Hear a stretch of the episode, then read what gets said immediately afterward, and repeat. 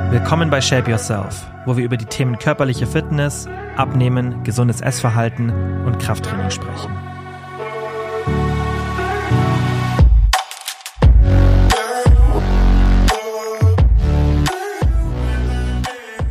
Hallo und herzlich willkommen zu einer neuen Podcast-Folge. Bevor es mit der Folge losgeht, möchte ich dem Sponsor der aktuellen Podcast-Folge, More Nutrition, danken. Da bekommt ihr am Sonntag, den 26.02., einen Tag lang 20% auf alle Kapselprodukte und falls ihr die Podcast-Folge danach hört, dann könnt ihr trotzdem mit meinem Code Kilian 10% auf alle Kapselprodukte und natürlich alles andere bei More Nutrition sparen. Ich würde euch empfehlen, das so ein bisschen nach Stufen einzuordnen, je nachdem, wo euer Budget liegt. Stufe 1 für mich, so die Basics, sind die Essentials, das heißt eine Kombination aus Omega-3, Vitamin D und K2, weil man Vitamin D immer mit K2 kombinieren sollte bei der Einnahme. Und das Coole ist bei den Essentials, die gibt es auch mittlerweile als vegane Option. Und dort wird die richtige vegane Quelle benutzt, die auch ein gutes DHA und EPA-Verhältnis hat, weil oft ist es so, dass die veganen Quellen eben eine schlechte Konvertierung in diese essentiellen Fettsäuren haben. Und das ist eben bei den Essentials, die von More sind, in der veganen Version nicht so. Stufe 2 würde ich euch empfehlen, das Mineral Complete, nämlich auch jeden Tag, ist aber nicht so essentiell wie die Essentials. Und Stufe 3 wären dann Kurkumor und Arthro Support. Die Produkte machen alle Sinn, aber wie gesagt, kann man das je nach Budget, finde ich, in diese Stufen ganz gut unterteilen. Und jetzt geht's los mit der Podcast-Folge. Wie ihr gemerkt habt, gab es letzte Woche leider keine Podcast-Folge. Das lag daran, dass ich ziemlich krank war. Ich lag mit Fieber komplett flach, fast eine ganze Woche, also Montag bis Freitag. Und deswegen musste ich natürlich auch Arbeit generell aufholen und habe es einfach nicht geschafft, dann am Sonntag eine Podcast-Folge zu bringen mit der Qualität, wie ich es mir natürlich wünsche. Und dementsprechend gab es eine Woche Pause. Jetzt geht es aber wieder weiter. Und wir werden jetzt auch in Zukunft immer wieder mal am Donnerstag eine Folge machen, wenn ich Gäste in den Podcast reinhole, weil ich die Sonntagsfolgen so lassen will, wie sie jetzt sind. Ja, das heißt einfach mit wissenschaftlichen Informationen zu den bestimmten Themen und dann einfach im Endeffekt eine Solo-Podcast-Folge von mir. Aber zusätzlich wird es immer mal wieder am Donnerstag eine Folge geben, bei der wir im Endeffekt dann einen Gast zu haben, äh, eine Person als Gast haben, so rum. Und ähm, das werde ich dann immer am Donnerstag sporadisch zwischen reinschieben, je nachdem, wie ich die Gäste in den Podcast reinbekomme. Also da habe ich jetzt noch keinen ähm, festen Ablauf, wird dann aber vermutlich auch irgendwas so in einem Zwei-Wochen-Rhythmus irgendwann zu einem festen Ablauf werden. Heute in der Podcast-Folge geht es um das Thema Hit versus Cardio, wie ihr wahrscheinlich schon im Titel gelesen habt. Und da werden wir uns einmal im Thema der Woche die Theorie dahinter anschauen, also was ist HIT, was ist Cardio, äh, also die unterschiedlichen ähm, ja, Funktionen einfach, wie funktioniert der Kalorienverbrauch und gehen dann auch im Coaching-Corner-Segment speziell wirklich in Empfehlungen, okay, wie viel Kalorien verbrennt man jetzt bei einem HIT-Workout, wie viel bei einem Cardio-Workout, was sind die einzelnen Vorteile, wie kann man das in das eigene Training implementieren. Und eine kurze Info noch. Es sind jetzt aktuell wieder Coaching-Spots verfügbar, weil ein paar Leute fertig geworden sind jetzt in diesem Monat. Und deswegen, ja, falls sich jemand fürs Coaching interessiert, könnt ihr euch jetzt gerade wieder anmelden. Also die Spots sind jetzt wieder offen. Einfach auf die Website gehen. Wie immer, Link ist in der Beschreibung. So, und jetzt starten wir mit dem Thema der Woche Hit versus Cardio.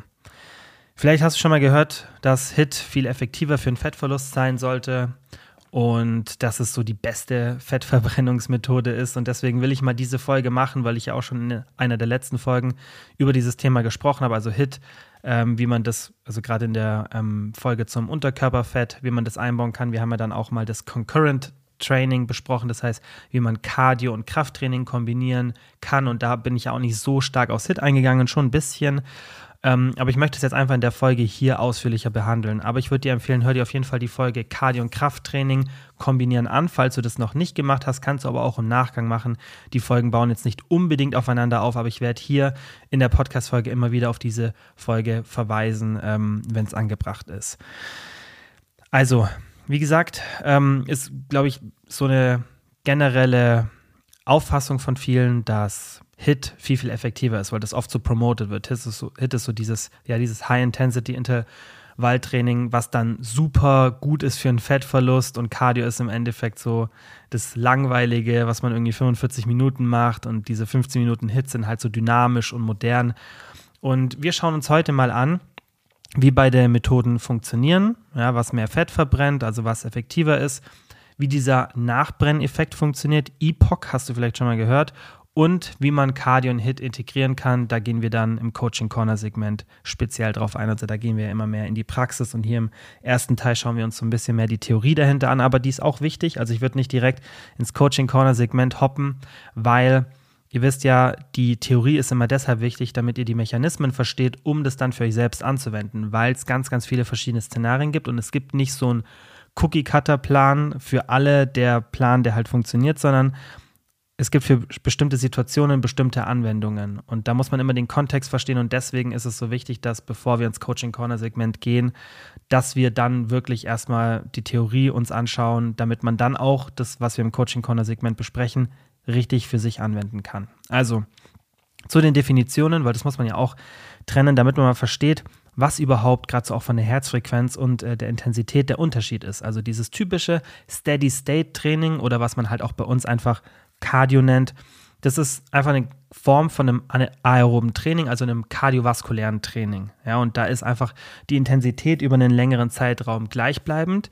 Man hat natürlich leichte Schwankungen, aber das wäre jetzt dann zum Beispiel eine 20 bis 60 Minuten Einheit bei einer gleichbleibenden Herzfrequenz von vielleicht 130 bis 140 oder man macht es intensiver 150 bis 160 oder lockerer 120 bis 130. Da gibt es kein richtig oder falsch. Und es wird auch später mal, das dauert aber noch ein bisschen, bis die Podcast-Folge kommt, weil ich die noch nicht so relevant finde, auch eine Podcast-Folge dazu geben, wie man Ausdauer aufbaut und wie man so ein Ausdauertraining gestaltet. Und dann wird es interessanter, dieses Unterscheiden. Aber ihr werdet jetzt schon im Laufe der Folge sehen, dass das erstmal für die generelle Gesundheit und für den Kalorienverbrauch nicht so relevant ist. Aber im Endeffekt ist Cardio eine, eine Art von Training, ja, also dieses Steady State Cardio, wo man wirklich schaut, dass die, die Herzfrequenz bei einem gleichen Level bleibt und dass die Intensität nicht hoch und runter geht. So eine Zwischenform von dem HIT- und Cardio-Training ist aerobes Intervalltraining. Das ist gerade für Beginner sinnvoll. Wenn man zum Beispiel mit dem Joggen anfängt, ja, dann würde man abwechseln zwischen fünf Minuten aerobe Aktivität, also typisches Steady-State Cardio mit einer gleichen Herzfrequenz und fünf Minuten aerobe Aktivität mit sehr niedriger Intensität. Das heißt, auch gleichbleibende Intensität, aber sehr, sehr leichte Herzfrequenz, vielleicht 100 oder 110 und dann der Wechsel eben zu 130, 140 in die Richtung. Das heißt, man würde dann zum Beispiel sagen, hey, fünf Minuten joggen, fünf Minuten spazieren gehen, das wäre so ein aerobes Intervalltraining. Und gerade wenn man anfängt, gerade so eine für die Gelenke stark belastende Sportart wie zum Beispiel Joggen zu machen, dann macht es auf jeden Fall Sinn. Macht aber tendenziell Sinn, wenn man anfängt mit Cardio-Training und wirklich null Kapazität hat, gerade für Beginner. Da würde ich empfehlen, so ein aerobes Intervalltraining zu nutzen. Und die dritte Form, beziehungsweise die zweite, weil dieses aerobe Intervalltraining gehört für mich eher zum Steady State Cardio, ja, weil es ist ja nicht so, dass man dann wirklich in die Intensität nach, also die Intensität nach oben schraubt. Die zweite Form, die wir uns dann auch heute eben anschauen, ist das High Intensity Intervalltraining, kurz HIT genannt.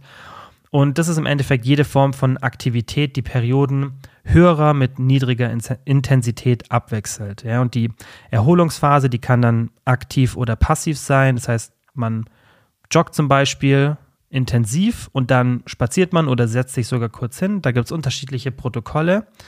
Was jetzt so ein standardmäßiges Protokoll wäre, dass man zum Beispiel sagt, okay, 10 Minuten aufwärmen, ja, mit wirklich einer gleichbleibenden Herzfrequenz, dann fünf Runden maximale Belastung für 60 Sekunden und dann 60 bis 90 Sekunden geringe Belastung oder eben gar keine Belastung. Und danach macht man vielleicht noch einen 5 Minuten Cooldown. Also fünf Runden heißt immer 60 Sekunden Belastung, 60 Sekunden easy joggen. Also wenn man zum Beispiel jetzt Joggen das Beispiel nimmt, dann wäre 60 Sekunden wirklich ein voller Sprint, was aber schon 60 Sekunden echt heavy ist. Also da würde ich dann eher vielleicht so ein Protokoll benutzen, 30, 45 oder 30, 60, also 30 Sekunden Belastung. Da gibt es kein richtig oder falsch. Wir sprechen da später noch mal ein bisschen drüber. Aber es ist im Endeffekt einfach eine intensive Belastung gepaart mit einer entspannteren Belastung. Ja, weil das sonst auch gar nicht möglich ist, sowas zu machen. Und das, was beim HIT das Besondere ist, dass man eben eine Trainingsform hinbekommt, die ähnlich wie das Krafttraining ist. Durch diese Intensivität, ja, die man da erreichen kann, hat man eben einen sehr, sehr guten Effekt auf die Partitionierung. Das heißt, wie der Körper Nährstoffe aufnimmt und wie er einfach im Muskel auch Nährstoffe benutzt.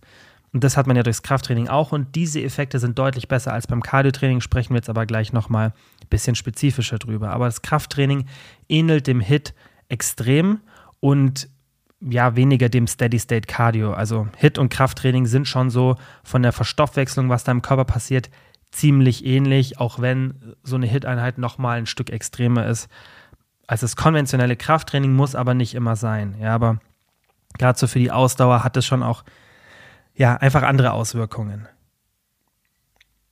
So, was wir uns jetzt mal anschauen, ist der Vergleich dieser beiden Methoden und wir machen das wirklich relativ simpel und schauen uns die jeweiligen Vor- und Nachteile an, weil es eben nicht die eine beste Methode gibt, sondern jede Methode hat ihre Vor- und Nachteile. Also man kann nicht sagen, Hit ist besser oder Steady State Cardio ist besser, sondern es gibt immer Vor- und Nachteile des Einzelnen und dann muss man halt für die einzelne Situation schauen, okay, was macht für mich Sinn. Also Schauen wir uns erstmal an Steady State Cardio, also typisches normales Cardio-Training, gleichbleibende Herzfrequenz.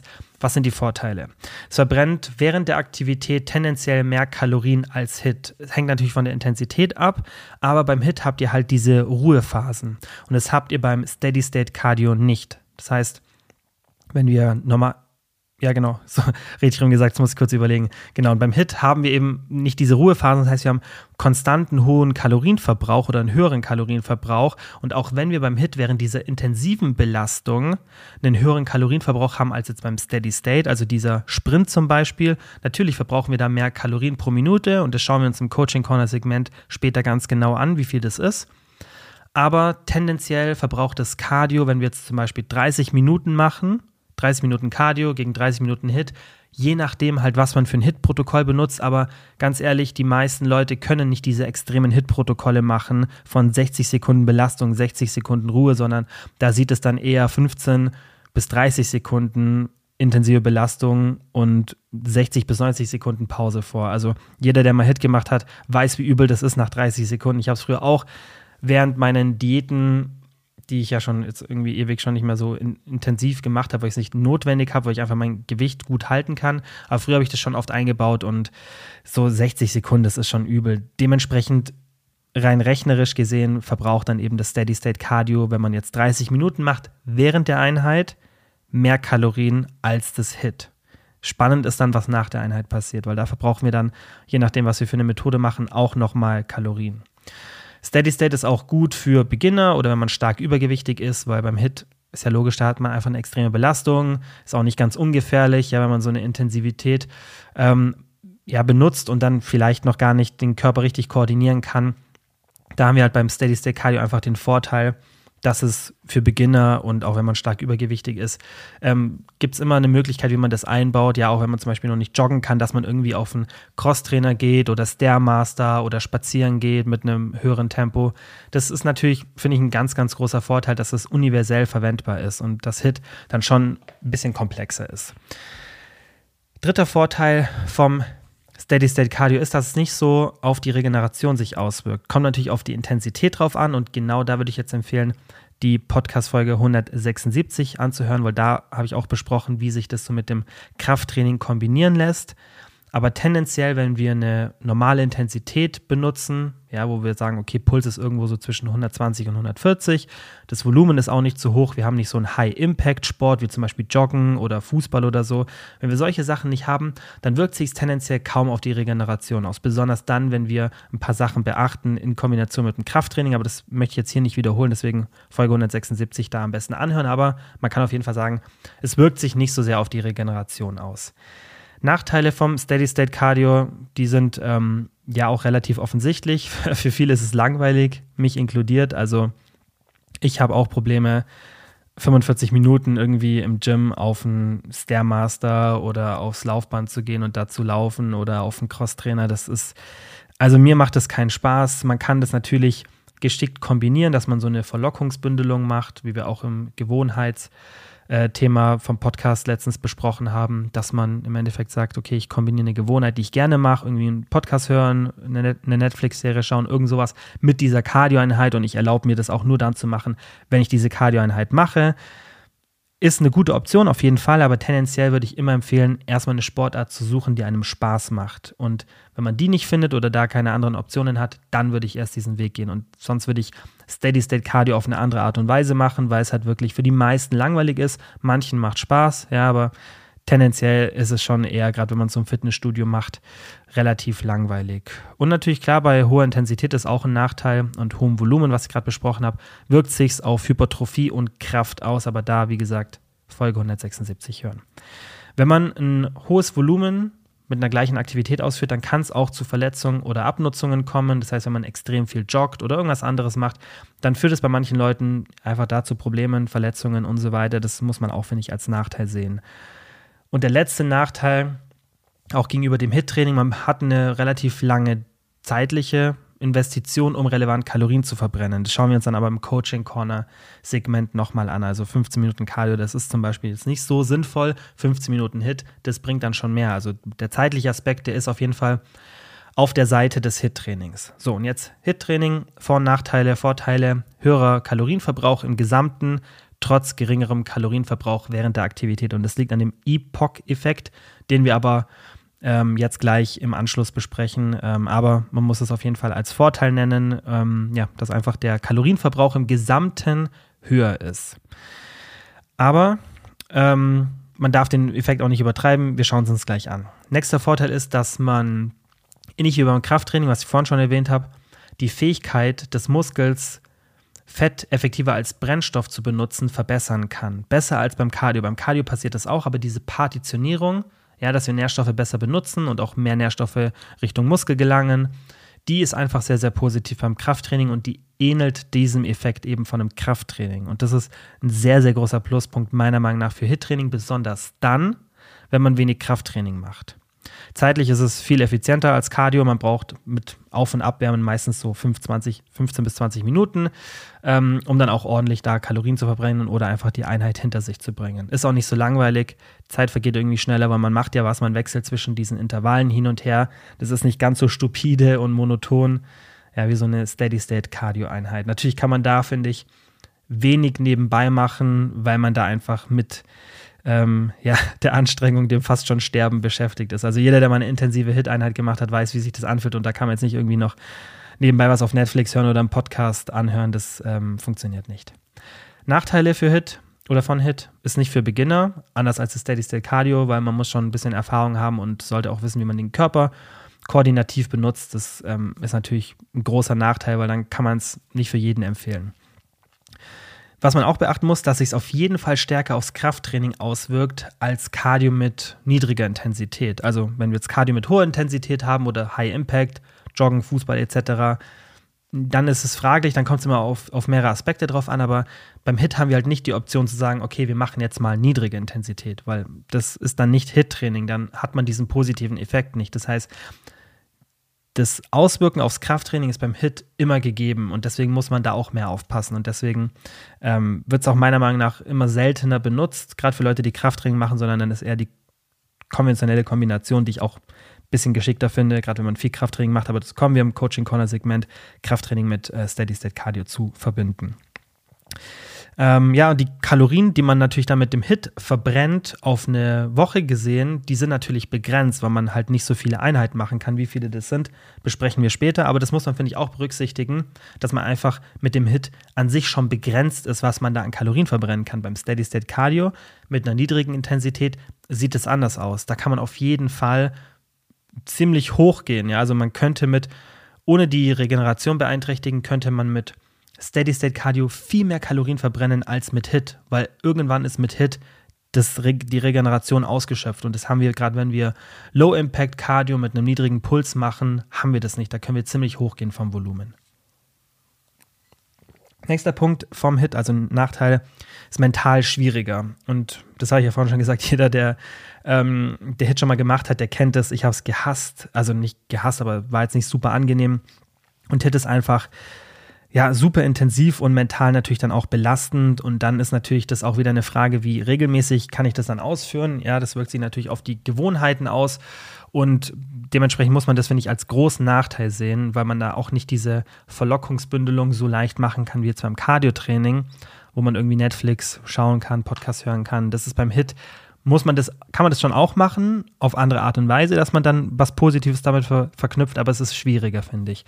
Und die Hürde, das zu machen, also die mentale Hürde, ist unterschiedlich, weil man kann ja vielleicht beim Cardio oder wird hat diese Hürde beim Cardio, dass man sagt, okay, jetzt muss ich 40 Minuten machen und beim Hit sagt man so, das sind jetzt 15 Minuten, dann ist es vorbei. Das finde ich, muss man auch berücksichtigen, aber diese 15 Minuten sind halt super intensiv und das ist, finde ich, oft eine größere Blockade als so eine längere Cardio-Einheit. Das ist unterschiedlich, das variiert auch von Mensch zu Mensch, was man halt lieber macht, aber tendenziell ist Cardio, also Steady State Cardio eher so langweilig schwierig und Hit ist eben fordernd schwierig.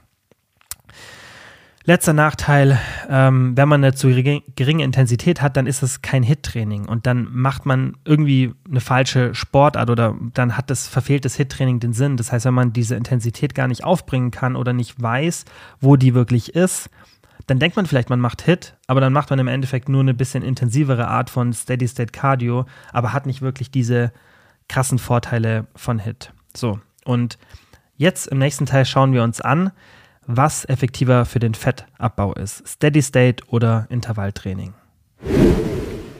Also erstmal, bevor wir uns das dann auch im Coaching Corner Segment explizit anschauen, kurz was zu dem EPOC-Effekt. Das habt ihr vielleicht schon mal gehört, wird auch im Deutschen Nachbrenneffekt genannt und das ist im Endeffekt Excess Post-Exercise Oxygen, Oxygen Consumption. So.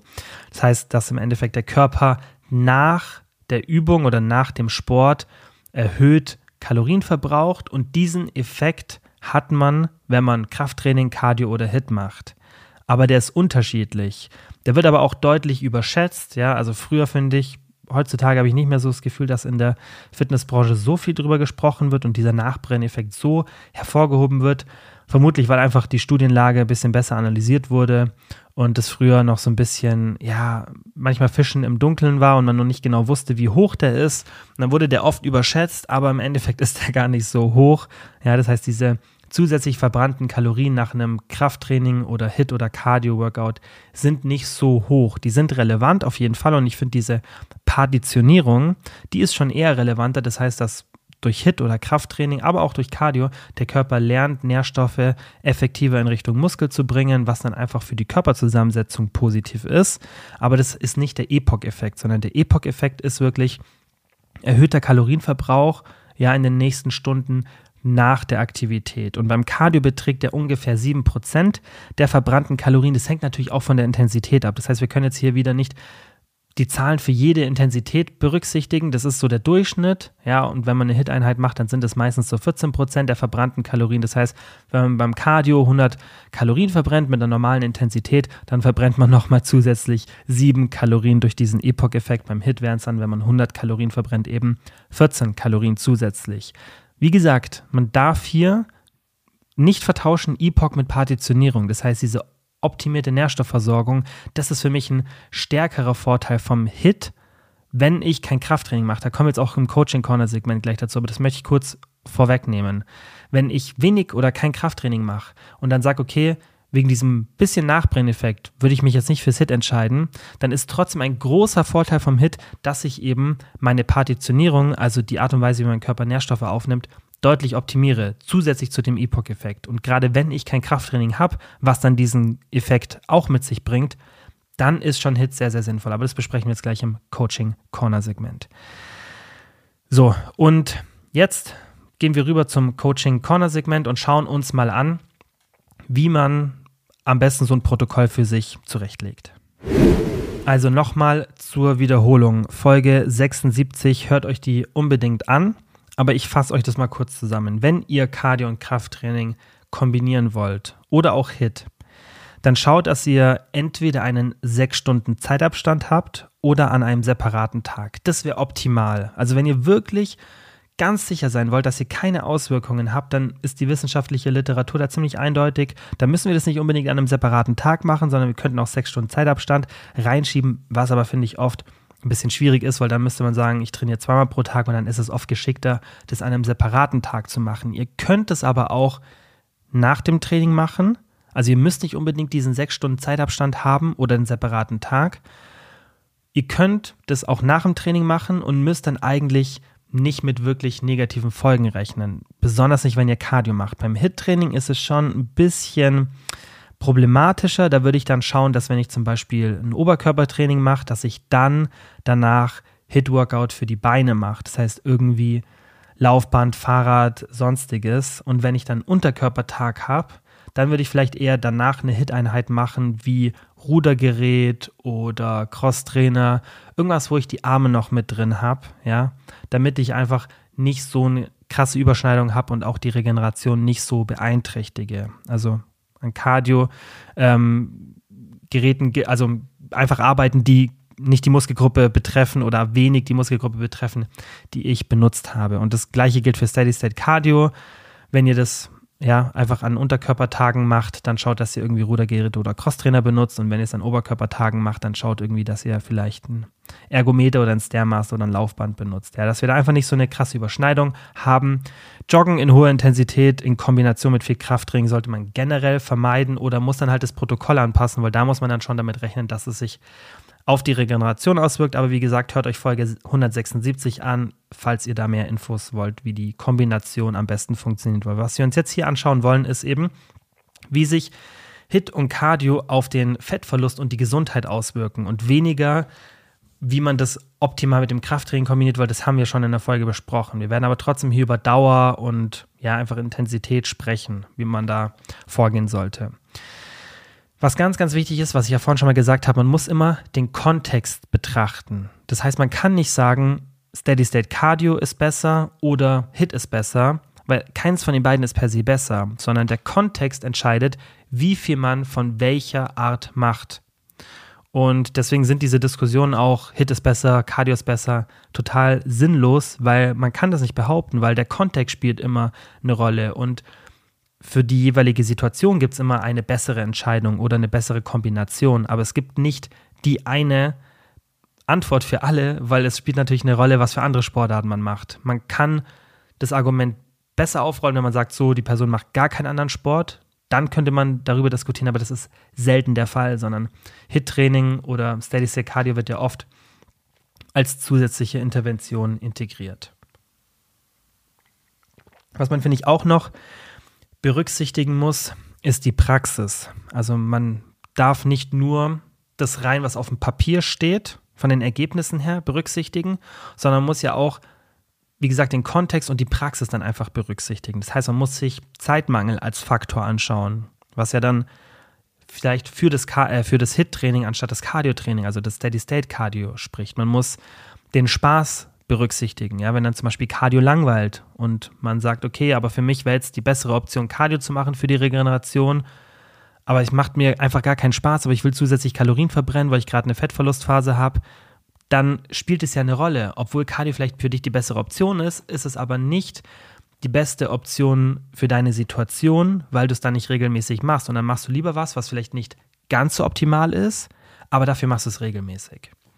Und ähm, ja, gibt noch ganz viele andere Faktoren, die man da berücksichtigen muss. Deswegen immer die Praxis berücksichtigen, einfach mit gesundem Menschenverstand handeln, viele Sachen berücksichtigen. Das heißt, mache ich das regelmäßig? Was, wie wirkt sich es auf die Beständigkeit aus? Ja, also erstmal die ganze Checkliste durchgehen, was ist am effektivsten. Okay, wenn ich beides machen kann, dann nehme ich das Effektivere. Wenn ich denke, dass das eine oder andere vielleicht an meiner Beständigkeit ja, ein bisschen rüttelt, dann würde ich sagen, okay, mache ich vielleicht das, was nicht so optimal ist, weil Beständigkeit ist immer das Wichtigste.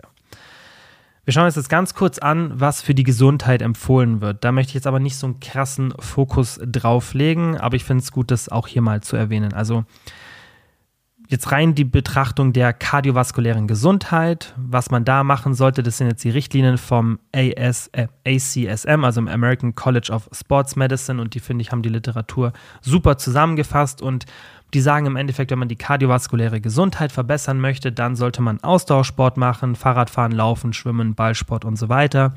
Bei einer Belastung von 60 bis 80 Prozent der maximalen Herzfrequenz. Die Formel 220 minus Alter, die ihr kennt vielleicht oder schon mal gehört habt, nicht so gut, da die sehr variabel ist.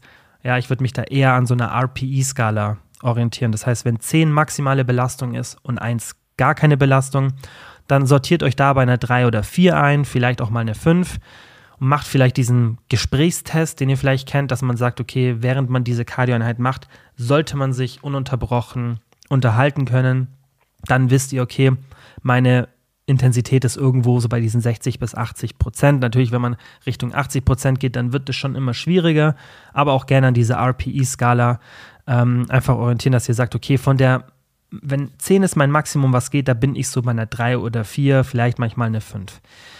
30 bis 60 Minuten pro Einheit wird empfohlen und das dann drei bis fünf Tage pro Woche. Also das ist für die Gesundheit optimal, wenn man das hinbekommen würde, drei bis fünf Mal pro Woche. 30 bis 60 Minuten pro Einheit, finde ich, ist schon stramm, wenn man sagt, okay, drei Tage pro Woche, 30 Minuten, das wäre so das Minimum. Aber ich denke, das kriegt man irgendwie unter. Vielleicht, dass man das auch kombiniert, dass man sagt, okay, ich mache vielleicht zwei Cardio-Einheiten und dann einen wirklich zügigen Spaziergang oder zwei zügige Spaziergänge, wo auch meine Herzfrequenz vielleicht ein bisschen höher ist, als wenn ich jetzt so richtig rumschlender. Ja, oder man schaut, dass man irgendwie Ballsportarten oder irgendeinen anderen Mannschaftssport oder irgendwie anders gemeinsam Sport macht, dass man jetzt nicht drei bis fünf Tage noch irgendwie auf ein Kardiogerät gehen muss, was wirklich sehr, sehr langweilig ist. Ja, also ich denke, das ist für die meisten sehr, sehr schwer beständig umzusetzen. So, und jetzt schauen wir uns das Thema an, Fettverlust. Wie viel Hit und Cardio sollte man machen? So, also bei Anfängern würde ich euch empfehlen, dass ihr eher Cardio als Hit macht, besonders für die ersten vier bis sechs Wochen. Also direkt mit Hit einzusteigen, wenn ihr gar kein Cardio gemacht habt, selbst wenn ihr viel Krafttraining gemacht habt, würde ich nicht empfehlen. Ich würde erstmal ein bisschen Work Capacity aufbauen, ein bisschen Kondition aufbauen, um dann auch wirklich aus dem Hit ein bisschen was rausholen zu können. Also so die ersten vier bis sechs Wochen macht er erstmal dieses Steady State Cardio und dann kann man auf den Kontext schauen und überlegen, okay, mache ich jetzt Hit oder ähm, Cardio oder kombiniere ich das irgendwie? Aber davor, bevor ihr euch die Gedanken macht, erstmal vier bis sechs Wochen langsam reinpacen und ein bisschen Kondition aufbauen.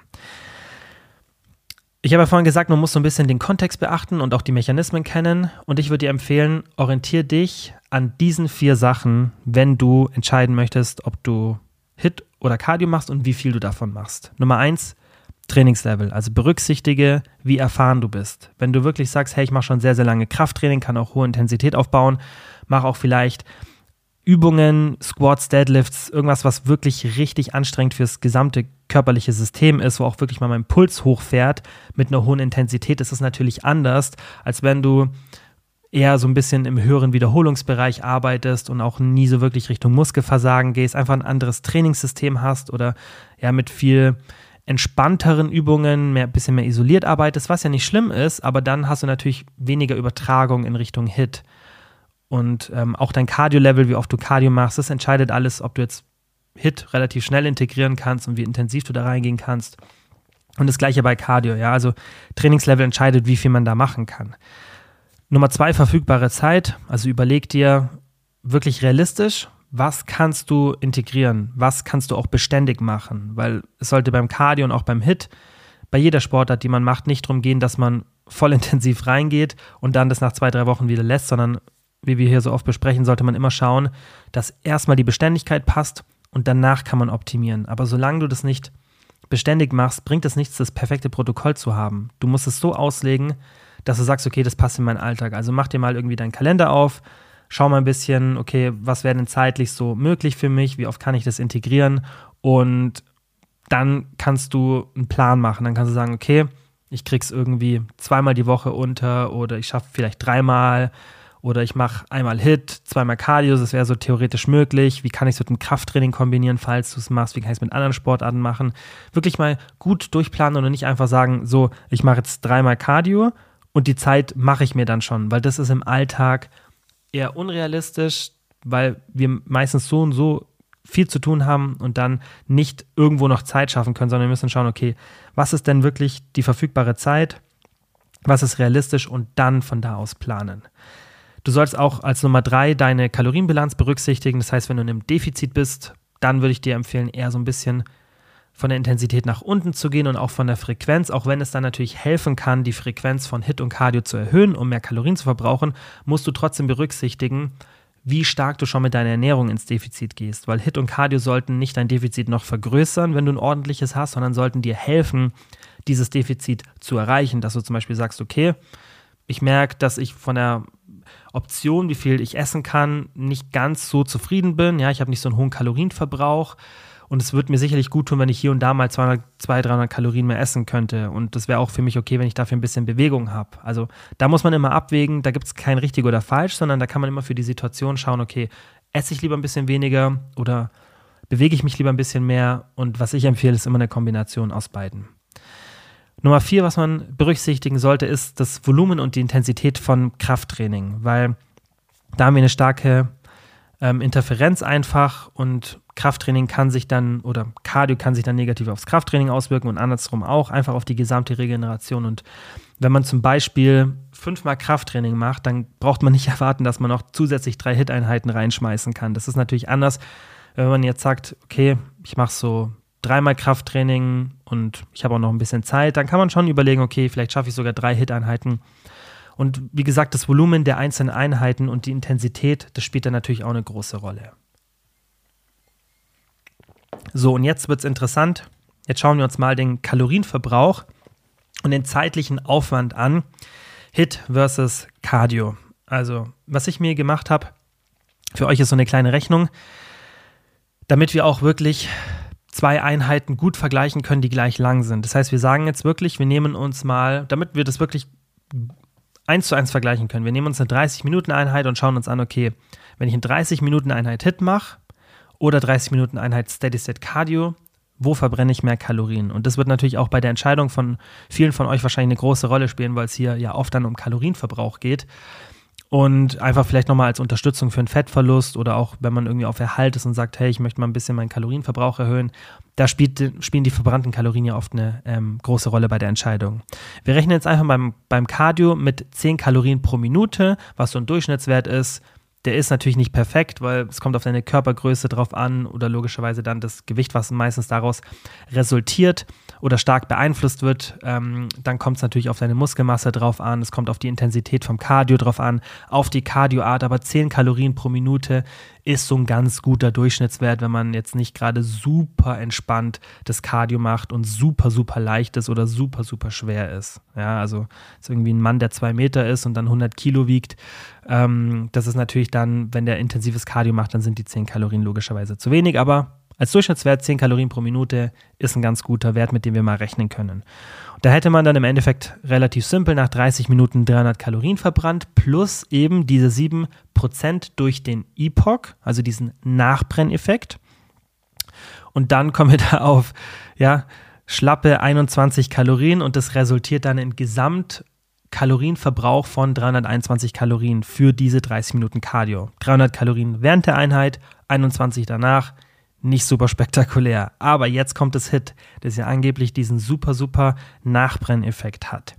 Und wenn wir da einfach mal so ein Standardprotokoll nehmen, 10 Kalorien äh, pro Minute fürs Auf- und Abwärmen, das ist aber auch schon wirklich ähm, ja, optimistisch gerechnet, weil es ist oft so, dass man vielleicht beim Abwärmen dann nicht mehr so viel Power hat und dann ist die Frage, ob man überhaupt diese 10 Kalorien pro Minute hinbekommt. Aber wir haben ja auch beim Cardio damit gerechnet, dass man direkt mit 10 Kalorien pro Minute einsteigt ab der ersten Minute. Es geht ja nur ums Rechnen.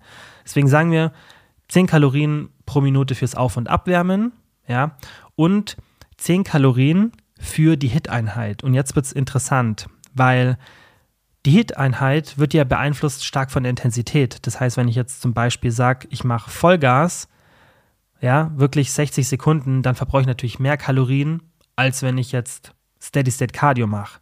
Aber das Problem beim Hit ist, beim Kalorienverbrauch, dass ich auch wieder die Zeit habe, in der ich locker laufe. Und jetzt in dieser Rechnung, was nicht unrealistisch ist, und das ist ja auch schon wirklich optimistisch gerechnet, habe ich ein 60-Sekunden-Protokoll zu 60 Sekunden genommen. Das heißt, dass man 60 Sekunden volle Belastung hat oder sehr, sehr hohe und 60 Sekunden lockere Belastung. Das wird aber für die meisten nicht machbar sein. Und in diesem Szenario hätte man eben auch im Durchschnitt, ja, weil man sagt, bei diesen 60 Sekunden maximale Belastung 15 Kalorien und bei den 60 Sekunden lockere Belastung 5 Kalorien, haben wir Mittelwert wieder 10 Kalorien. Das heißt, für das HIT-Training kann man dann auch für die Zeit, wo man es durchführt, mit 10 Kalorien pro Minute rechnen. Das heißt, wir haben im Endeffekt die gleichen 300 Kalorien für diese 30 Minuten. Und dann muss man das, finde ich, noch unterteilen, weil man hat ja 10 Minuten Cardio, also 5 Minuten Auf- und Abwärmen. Da haben wir wieder diese 7% Epoch-Effekt, also 7% Nachbrenneffekt, was dann in 7 Kalorien resultiert von 100 Kalorien, also 10 Minuten Cardio, 5 Minuten Auf- und Abwärmen ist 100 Kalorien, plus 7% sind 7 Kalorien, also 107 Kalorien. Und die 20 Minuten Hit, wenn wir wirklich sagen 10 Runden, 60 Sekunden Belastung, 60 Sekunden Entspannung, was schon heavy ist, haben wir einen Verbrauch von 200 Kalorien plus eben 14% Epoch, also Nachbrenneffekt, was dann in 28 Kalorien resultiert für diese 20 Minuten Hit. Und das sind dann 228 Kalorien. Addiert mit den 107 Kalorien vom Auf- und Abwärmen sind wir dann mit Verbrauch von während der Einheit und Nachbrenneffekt bei 335 Kalorien, also 14 Kalorien mehr als bei einer 30-minütigen Hit-Einheit. Und das ist auch die Schlussfolgerung von der ganzen Diskussion, was ist für den Kalorienverbrauch besser, Hit oder Cardio? Keines der beiden. Es ist beides gleich gut, ja, weil der Nachbrenneffekt ist nicht wirklich relevant und hier würde sogar für mich sehr, sehr viel, wenn ich nur den, nur den Kalorienverbrauch betrachte, für das Cardio sprechen. Weil ich glaube, jeder von uns würde sich lieber für 30 Minuten Steady State Hit, äh, Steady State Cardio entscheiden, anstatt dieser 30 Minuten Hit-Einheit, was 20 Minuten Belastung ist, 5 Minuten Auf- und Abwärmen. Also, wenn du sagst, 20 Minuten Hit-Training, jeder, der das mal gemacht hat, 10 Runden, wirklich auch dieses 60-60-Protokoll, das schon heavy ist, gegen okay, ich mache jetzt 30 Minuten ganz locker auf dem Crosstrainer. Ich glaube, 95 Prozent von uns ähm, würden sich vermutlich für das Steady State Cardio entscheiden, weil das Hit einfach eklig ist. So. Und manchmal hat man vielleicht ein bisschen Lust drauf, sich auszupowern, aber wenn man das irgendwie jetzt noch nach dem Krafttraining oder so macht, genau in dieser Situation würden sich die meisten fürs Cardio entscheiden. Und das ist meiner Meinung nach auch gerade, wenn man es nach dem Krafttraining betrachtet, die richtige Entscheidung. Aber jetzt ganz, ganz wichtig. Nur weil der, Ka der Kalorienverbrauch vom Cardio und Hit nicht unterschiedlich ist und deswegen oft dann die Entscheidung Richtung Cardio fällt, heißt es nicht, dass Hit keine Daseinsberechtigung hat, weil Hit ist genau dann gut, wenn du nicht so viel Krafttraining machst, weil wie vorhin besprochen, haben wir eben diesen positiven Effekt auf die Partitionierung, das heißt, wie der Körper Nährstoffe verwendet. Und das ist eben ein sehr, sehr positiver Effekt auf die ganze Verstoffwechslung, was im Körper passiert, ja, das heißt, wie die Muskulatur Nährstoffe aufnimmt, die Triglyceride und so weiter, wie das Glykogen aufgefüllt wird. Da haben wir beim HIT eben einen positiveren Effekt als beim Cardio. Beim Steady State Cardio haben wir schon auch diesen Effekt, aber beim HIT ist er viel, viel stärker und ähnelt dem vom Krafttraining. Das heißt, besonders dann, wenn du wenig oder kein Krafttraining machst, dann würde ich dir empfehlen, vielleicht öfter mal HIT anstatt Cardio zu integrieren und dann haben wir eben auch diese positive Partitionierung, die uns vielleicht vom Krafttraining fehlt. Also Hit ist, finde ich, eher für die Leute sinnvoller, die nicht so viel Krafttraining machen oder gar keins. Ja, und dann einfach diesen positiven Partitionierungseffekt haben wollen. Und für die meisten anderen ist dann eher Cardio die tendenziell bessere Entscheidung. Aber wie vorhin schon erwähnt, ist da Kontext ganz, ganz wichtig, der Spaß an der Sache, ähm, das Protokoll, das man benutzt vom Hit, ja, wie lang das ist, wie viel Krafttraining man macht und so weiter. Also spielen viele Faktoren eine Rolle und das heißt nicht per se, dass wenn man irgendwie viermal Krafttraining pro Woche macht oder fünfmal, dass man keinen Hit einbauen sollte. Nur dass in den meisten Fällen, wenn man Regeneration und so weiter berücksichtigt, es gar nicht so viele Pluspunkte fürs Hit gibt, wenn man schon relativ viel Krafttraining macht. So, und was wir uns jetzt anschauen, Bevor wir zum abschließenden Fazit kommen, sind Protokolle. Und das sind natürlich nicht alle Protokolle, die es gibt, weil es gibt ganz viele verschiedene Szenarien, ja, was man so machen kann mit Hit, Cardio, Krafttraining. Da gibt es ja tausende von möglichen Kombinationen und da spielt ja ganz viel eine Rolle. Aber ich wollte euch trotzdem mal zwei Protokolle geben, die auf die meisten zutreffen, ja, und wo man sich dann schon das ein bisschen ableiten kann. Also, Protokoll Nummer eins, wenn du viel Krafttraining machst, also drei, vier, fünf Mal Krafttraining, vielleicht sogar sechs Mal pro Woche, dann würde ich dir empfehlen, mach maximal zwei bis drei Hit-Einheiten mit fünf bis zehn Runden. Würde aber eher sagen, gerade wenn du so fünfmal Krafttraining machst, dann geh vielleicht eher Richtung ein, zwei Hit-Einheiten. Wenn du sagst dreimal Krafttraining, dann kannst du schon so mal testen, ob du mit zwei oder drei Hit-Einheiten und diesen zehn Runden gut auskommst. Aber hier ist auch wieder eben der Kontext relevant. Ja, wenn ich jetzt fünf, sechs Mal Krafttraining mache, dann würde ich sagen, okay, vielleicht zwei Hit-Einheiten mit irgendwie fünf Runden. Wenn ich dreimal Krafttraining mache, dann kann ich schon sagen, okay, vielleicht drei Einheiten, drei Hit-Einheiten, A10 Runden. Also man hat ja da ein bisschen Spielraum, irgendwas zwischen zwei und drei Einheiten, fünf bis zehn Runden. Und Cardio würde ich dann auch sagen, zwei bis drei Einheiten zu je 30 bis 60 Minuten. Würde aber nicht unbedingt beides zusammen machen, sondern entweder oder oder halt beides kombinieren. Also so zwei bis drei Einheiten von Cardio und Hit und dann entweder fünf bis zehn Runden in der Hit-Einheit oder 30 bis 60 Minuten in der Cardio-Einheit. Das ist dann, wenn du, wie gesagt, viel Krafttraining machst. Wenn du wenig Krafttraining machst, dann würde ich dir empfehlen, kannst du das auf jeden Fall ein bisschen nach oben schrauben. Besonders das Hit-Protokoll kann dann intensiver sein. Da kannst du dann wirklich sagen, zwei bis dreimal Hit mit 10 bis 15 Runden. Und dann kannst du da auch wirklich ein bisschen intensiver rangehen. Gerade diese Protokolle zwischen wie viel Sekunden Belastung, wie viel Sekunden ähm, Ruhe, da kannst du das ein bisschen mehr ausreizen. Werden wir aber auch in einer späteren Folge, wie gesagt, wenn es ums Thema Ausdauertraining geht, nochmal genau besprechen, was man denn da für Optionen hat, ähm, wie man die einzelnen Hit-Einheiten aufbauen kann. Wenn du das jetzt für einen Fettverlust machst, mach's nicht zu kompliziert. Das ist dann eher spannend, wenn man wirklich sagt, okay, ich will Ausdauer aufbauen für einen Halbmarathon oder für eine andere Sportart, fürs Fußballtraining, fürs Handballtraining, für was weiß ich. Dann ist es schon spannender, was ich da genau mache. Für einen Fettverlust würde ich mir jetzt da nicht so einen großen Kopf machen. Und ähm, Cardio-Einheiten würde ich auch sagen, irgendwie so zwei bis drei Cardio-Einheiten oder vielleicht sogar Richtung fünf gehen, zu je 30 bis 60 Minuten. Da kannst du dann halt auch schauen, was du von der Regeneration packst. Und hier spielt natürlich auch wieder eine Rolle, wie wenig Krafttraining machst du. Machst du zwei Einheiten, machst du eine oder eben machst du gar keins. Und das wirkt sich dann natürlich darauf aus, ob du dich eher auf den vier oder fünf Cardio-Einheiten oder in den drei Hit-Einheiten orientierst oder eher am unteren Ende. Also Fazit, wie ich schon vorhin ein bisschen erwähnt habe, viele Faktoren spielen einfach eine Rolle. Kalorienbilanz, Krafttraining, Trainingslevel und so weiter. Es gibt nicht das perfekte Protokoll, das für alle sinnvoll ist, weil das, was wir so im Alltag noch machen, ja, das heißt, wie viel Sport und wie viel Zeit wir haben, ganz viele Faktoren spielen da eine Rolle. Ja, mache ich gerade eine Diät, mache ich keine Diät und so weiter. Macht mir das Spaß, das Cardio-Training. Also es gibt ganz, ganz viele Sachen oder Faktoren, die, berücks oder die berücksichtigt werden sollten, wenn du dir überlegst, was für ein, überlegst, was für ein Cardio-Protokoll benutze ich jetzt. Also es gibt nicht das eine perfekte, das für jeden das Beste ist, sondern es gibt für deine Situation das richtige Protokoll. Und ja, ich finde, was man auch noch hier erwähnen muss, weil ich ja auch jetzt ein bisschen negativ über Hit geredet habe, Hit macht halt dann besonders Sinn, meiner Meinung nach, auch wenn man einfach die Praxis betrachtet, wenn man wenig oder kein Krafttraining macht oder eben nur wenig Zeit hat, ja, dann finde ich es äh, Hit auch oft ein ein bisschen eine effizientere Methode, Fett zu verbrennen, aber wie wir in der Rechnung gesehen haben, theoretisch auch nicht so wirklich. Und ähm, ja, wie immer gibt es für alle Coaches die Extended Version und da werde ich dann auch ähm, für euch ein Protokoll machen für das hartnäckige Fett im Unterkörper. Bei Frauen findet ihr dann wie immer in der Coaching-App. Und jetzt würde ich sagen, gehen wir als Abschluss für die Podcast-Folge über in den QA-Bereich. Frage Nummer uno war, kann es sein, dass man bei einer Krankheit, zum Beispiel Grippe, mehr Wasser einlagert? Ja, auf jeden Fall. Ging mir auch so in den ersten Tagen, geht mir eigentlich immer so, gerade in den ersten Tagen. Es liegt halt einfach an mehreren Faktoren. Zum einen ist dein Cortisol hoch, tendenziell, wenn du krank bist und deine Entzündungswerte sind hoch, der Körper kämpft mit der Infektion und das führt natürlich dann auch dazu, dass wir mehr Wasser ziehen, besonders wenn man sehr, sehr sensibel dafür ist. Ich denke, ähm, was aber auch oft noch eine Rolle spielt, ist gerade so am vielleicht vierten, fünften Tag, wenn man auch kein Krafttraining macht, auch vielleicht ein bisschen anders ist, dass dann oft und gerade auch gar keine Aktivität hat, ja, ist auch keine andere körperliche Bewegung, dass dann das Glykogen aus der Muskulatur immer und immer weniger wird.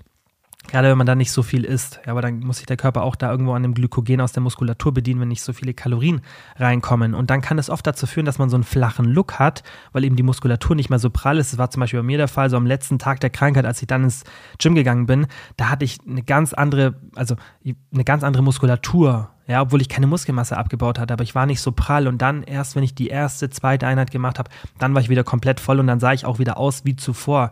Aber Klar, wenn die Muskulatur weniger prall ist und dann auch weniger gegen die Haut drückt, das ist ja auch dieser Effekt, den ich mal bei Bodybuildern beschreibe, wenn man denkt, dass sie in der Offseason, also wenn die außerhalb von einem Contest sind und dann auch mehr essen, dann wirken die immer noch extrem lean, also als hätten die einen sehr, sehr niedrigen Körperfettanteil. Aber die haben dann meistens einen relativ hohen oder einen höheren, als es aussieht, weil eben diese extreme Muskulatur, die die haben, dann gegen diese Fettschicht drückt und dann wirkt es oft so, als wäre man leaner. Und das gleiche haben wir eben auch, ja, wenn wir so richtig auf Pump sind und eben das Glykogen voll ist, dann wirken wir oft leaner. Kennt ihr vielleicht nach dem Gym, dass ihr auch mal das Gefühl habt, irgendwie so, man sieht die Bauchmuskeln besser oder die, die Konturen in der Muskulatur. Und da ist jetzt auch nicht euer Körperfettanteil runtergegangen oder ihr habt super viel Wasser verloren in der Regel, sondern ihr habt einfach eine prallere Muskulatur, die dann diesen Effekt optisch mit sich bringt. Und was ihr einfach bei einer Krankheit habt, ist, dass wie gesagt, Cortisol geht hoch, Entzündungswerte gehen hoch, ihr zieht Wasser und ähm, dazu kommt noch das geleerte Glykogen und dann hat man diesen flachen Effekt mit mehr Wasser, das natürlich auch noch da ist, aber das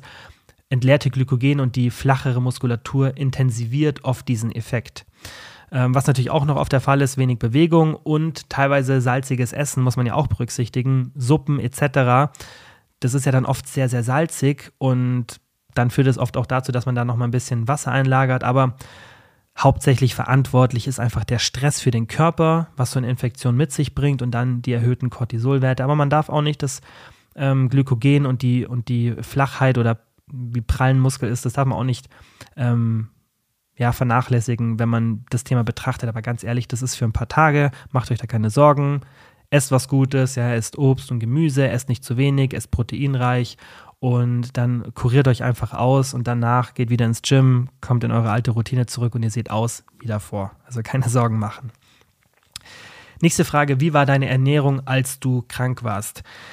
Darüber habe ich tatsächlich auch eine kurze Instagram-Story gemacht, weil ich ein Form-Update dann am zweiten Tag, nachdem ich wieder gesund war, kurz gepostet habe und da im Endeffekt so aussah wie immer. Und das hat natürlich mehrere Gründe und ich habe es auch bewusst gepostet, weil ich das so wichtig finde, dass man oder dass die meisten wegkommen von diesem Gedanken, Aufbau oder halt ein bisschen lockerer werden wieder und dann wieder Diät hin und her. Wir haben in anderen Podcast-Folgen schon besprochen, warum das so negativ sein kann, besonders bei Frauen, weil sich dann irgendwann das Körperfett in die unteren Regionen ablagern kann. Wir haben diesen, diesen Wiedereinlagerungseffekt, äh, der definitiv bewiesen ist durch die Studien und ähm, deswegen bin ich auch auf Grund von anderen Faktoren, Essverhalten und so weiter, kein Freund davon, dass man ständig Diät macht, sondern auch wenn mein Content viel ums Abnehmen geht, will ich ja euch eigentlich zeigen, wie ihr einmal abnehmt am besten und dann das haltet. Und natürlich kann man ab und zu mal irgendwie so einen kleinen Minicut reinschmeißen, ab und zu mal ein, zwei Kilo, alle irgendwie sechs bis 18 Monate in so einem Zeitraum mal ein, zwei Kilo wieder verlieren, da spricht gar nichts dagegen. Aber dieses extreme Hoch und Runter finde ich nicht gut. Und ihr dürft nicht ähm, vernachlässigen oder ihr müsst berücksichtigen, was so kleine Situationen wie zum Beispiel eine Krankheit über fünf, sechs Tage ausmachen können, besonders wenn das addierte Situationen sind. Das sind fünf, sechs Tage Krankheit, drei, vier Tage Weihnachten, äh, drei, vier Tage eine Hochzeit, wo man irgendwo ist.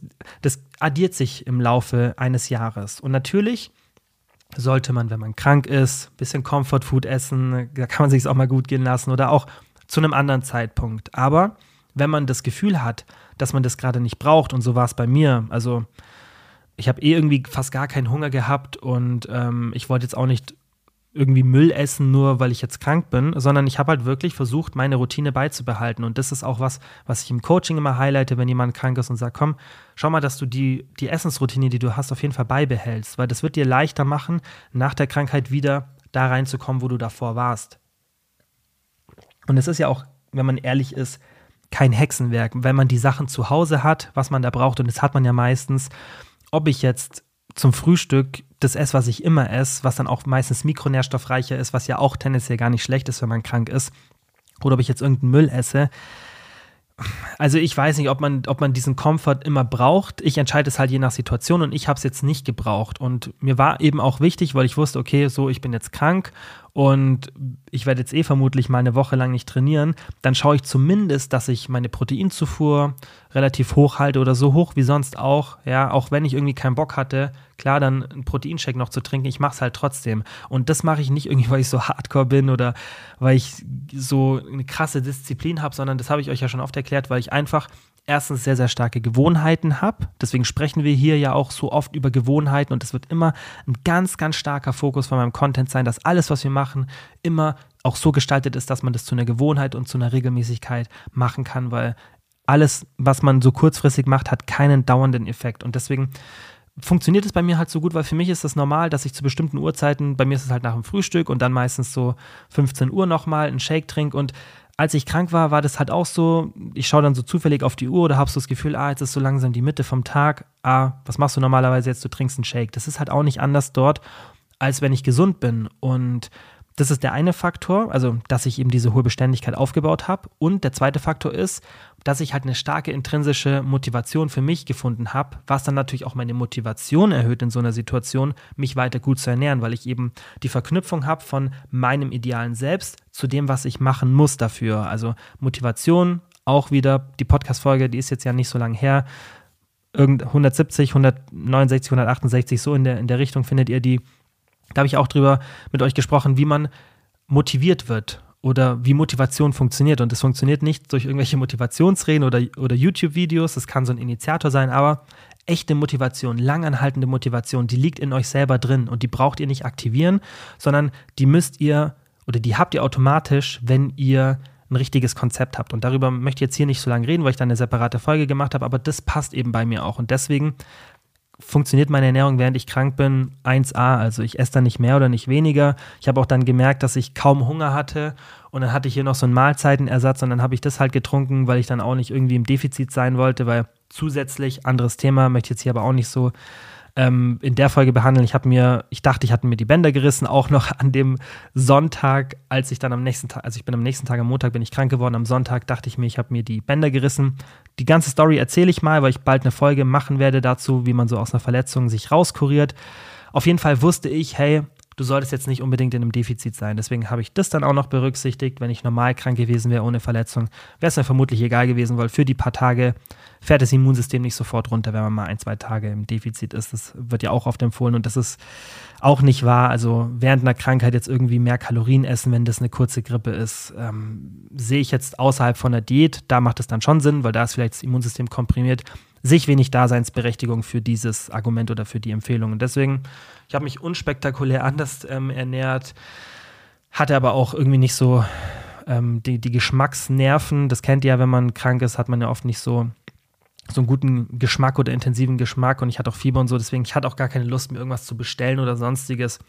Und ähm, ich habe eh nicht so viel Müll oder Junkfood in Anführungszeichen zu Hause, dass ich da jetzt auch die riesen Optionen hatte.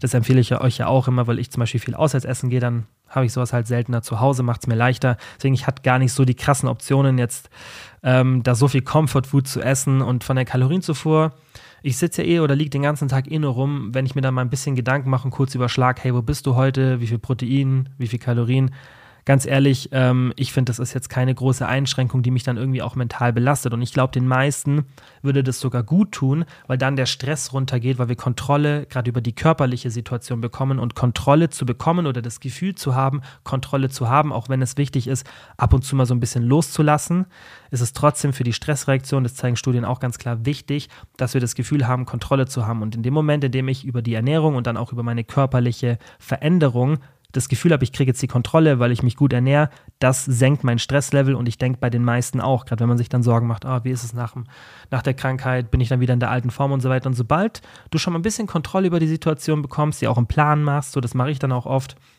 wenn ich dann krank bin, denke ich mir, okay, so, jetzt ist irgendwie Montag, Dienstag und rein so von meiner Vergangenheit, wie oft, ja, man war ja schon ein paar Mal krank, ähm, wie lange das dann gedauert hat, kann ich ungefähr einschätzen. So irgendwie Montag, am Freitag wirst du vermutlich dann so das erste lockere Training machen. Dann mache ich mir einen Plan, mache meinen Kalender auf, plane mir die Einheiten ein, sag so, erste Einheit so intensiv, die zweite so. Und dann sehe ich auch schon langsam, wann ich wieder so on track bin. Und das hilft mir auch nochmal ein bisschen so Kontrolle und einfach Planung hinzubekommen, was dann natürlich auch die Situation, finde ich, angenehmer macht. Letzte Frage war, welche Übungen würdest du für ein ausgewogenes Rückentraining wählen? Also ich finde, dass ähm, gerade Krafttraining heutzutage viel zu kompliziert gestaltet wird. Es ist spannend, da auch neue Übungen zu machen. Ähm, aber ich habe das Gefühl, dass irgendwie jeder zweite Fitness-Influencer irgendwelche Übungen nach sich benennt, die es schon seit 20 Jahren gibt und irgendwie versucht dann alles anatomisch optimal zu machen und dann auch behauptet, es wird auch oft behauptet, das kritisiere ich auch immer, dass dann die oder die Übung rein von der Theorie her besser sein müsste und deswegen ist die andere Müll, mach nie wieder einen Latzug mit einer Stange, weil dies und das, also ich möchte jetzt nicht genau auf die Argumente eingehen, weil da gibt es tausende verschiedene Übungen, bei denen das immer behauptet wird und auch behauptet werden kann und ich verstehe den anatomischen Gedanken dahinter und ich finde es auch nicht schlecht, wenn man das optimiert. Ich mache das auch in meinem Training, also ich optimiere auch je nach Anatomie. Aber das heißt nicht, dass die anderen Übungen schlecht sind oder dass sie nicht zu einem, ähm, zu einem Muskelwachstum führen können, weil so eine Behauptung kann man erst aufstellen, wenn wirklich die Datenlage eindeutig ist. Und mein Problem ist, dass bei vielen Übungen sich die Leute das nur ausdenken, weil es keine Datenlage dazu gibt. Und natürlich kann man dann nach der Theorie gehen, aber es gibt so viele Studien, wo am Schluss rauskam, dass das, was man davor dachte, was ja auch die Wissenschaftler, deswegen muss man Studien machen, weil man, die Wissenschaftler stellen ja auch meistens zu Beginn, nicht immer, aber zu Beginn der meisten Studien eine Hypothese auf. Sie sagen dann, okay, wir sehen dieses und dieses Problem und wir denken, dass wenn wir jetzt das untersuchen, dass das und das passiert. Und so, so oft passiert nicht das, was man denkt weil das eben nicht so simpel ist. Unser Körper ist wahnsinnig komplex und nur weil irgendwas anatomisch Sinn macht, heißt es nicht wirklich, dass dann auch ein echter Effekt im echten Leben stattfindet, weil da so viele Faktoren eine Rolle spielen. Und deswegen finde ich es äh, ganz fahrlässig, wenn dann immer behauptet wird, mach nie wieder einen Latzug so und so. Und das ist falsch, weil anatomisch gesehen müsstest du den so und so machen. Ja, okay, zeig mir die Studien, wenn die da sind, sind in den 90 Prozent der Fälle, wo die Leute das behaupten, sind die nicht da. Also sag doch lieber, guck mal, du machst es so, Probier mal, ob du so und so vielleicht ein bisschen bessere Fortschritte machst, mehr Kraft hast, die Übung mehr spürst. Das finde ich, kann man vollkommen, sollte man auf jeden Fall auch anbringen, weil dann viele vielleicht durch ein bisschen Umstellen die Übung besser ausführen. Aber dieses Sagen, das ist falsch, das machen die Leute seit zehn Jahren schon so und die haben seit zehn Jahren so Erfolge, aber trotzdem ist es falsch, das ist, finde ich, totaler Müll. Und deswegen beim Rückentraining, mach's nicht zu kompliziert. Klar, Schwachstellen und so weiter spielen eine Rolle, deswegen kann man das sehr individuell machen.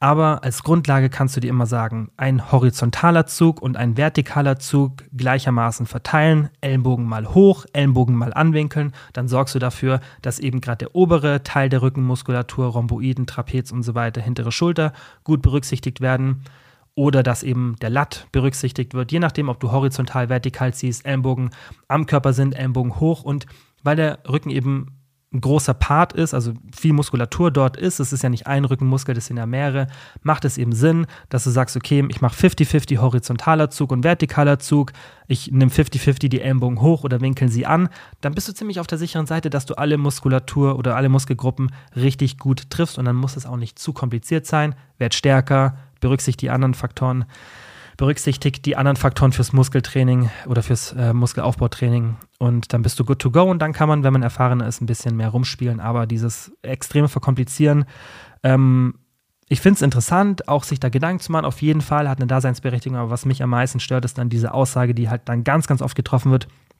die Übung ist falsch und das ist die richtige. Und das ist halt null evidenzbasiert und deswegen ja, finde ich, sollte man das einfach nicht behaupten, was einfach falsch ist, weil man es noch nicht sagen kann. Und dann kann man doch sagen, hey, man kann es noch nicht sagen. Ich finde, das ist ja gar nicht schlimm. Habe ich euch auch zum Beispiel in der Süßstoff-Podcast-Folge gesagt zum Thema Darmbakterien, habe ich auch gesagt, so, sieht eigentlich danach aus, als wäre es vermutlich unproblematisch, aber wenn man die Datenlage betrachtet, muss man jetzt halt erstmal nach der Unschuldsvermutung gehen und sagen, okay, vermutlich ist es nicht so. Aber wir können es doch nicht sagen. Niemand kann sagen, dass sich Süßstoffe nicht auf die Darmbakterien auswirken weil es erstens tausend verschiedene, Sü also nicht tausend, aber es gibt ungefähr zehn verschiedene Süßstoffe gerade in der EU zugelassen und die Datenlage ist noch nicht dicht genug und deswegen kann man noch nicht behaupten, dass Süßstoffe nicht die Darmbakterien beeinträchtigen. Man kann aber auch nicht behaupten, dass sie es tun, sondern das ist ein Thema, was tendenziell in die Richtung geht, nein, sie tun es nicht. Aber es ist noch nicht genug Evidenz da, um das mit 100%iger Sicherheit zu sagen. Und wer das behauptet, der hat irgendwelche ähm, ja, Studien gelesen, die es nicht gibt. So. Also das ist halt leider einfach so. Und das, finde ich, muss man immer berücksichtigen, kurz erwähnen. Und dann ist es ja nicht schlimm, man kann ja trotzdem eine Empfehlung aussprechen. Und ähm, deswegen, wenn jemand immer so absolute Aussagen trifft, dann seid da mal vorsichtig und ähm, nehmt die nur ernst, wenn diese Person die dann auch wirklich mit ähm, wissenschaftlicher Evidenz begründet. Weil ansonsten ähm, ist keine Daseinsberechtigung für absolute Aussagen. So, das war's für heute. Ich hoffe, die Folge hat euch gefallen. Ich hoffe, ihr konntet was mitnehmen. Ich hoffe, ihr konntet ja einfach so ein bisschen Überblick bekommen, wann Hit oder wann Cardio für euch sinnvoll ist. Wie gesagt, Folge 176, wenn ich es jetzt nochmal hier in den Notizen richtig finde. Genau, Folge 176 anhören, Cardio und Krafttraining richtig kombinieren. Gepaart mit dieser Folge, dann könnt ihr auf jeden Fall viel damit anfangen. Wie gesagt, für die Coachie, äh, Coaches, ähm, für die Coaching-Mitglieder findet ihr dann nochmal in äh, der Coaching-App die Extended Version zum Thema ähm, spezielle Protokolle, HIT-Protokolle für den ähm, Fettverlust am Unterkörper. Und dann würde ich sagen, wie immer, vielen, vielen Dank fürs Zuhören und bis zum nächsten Mal. Ciao.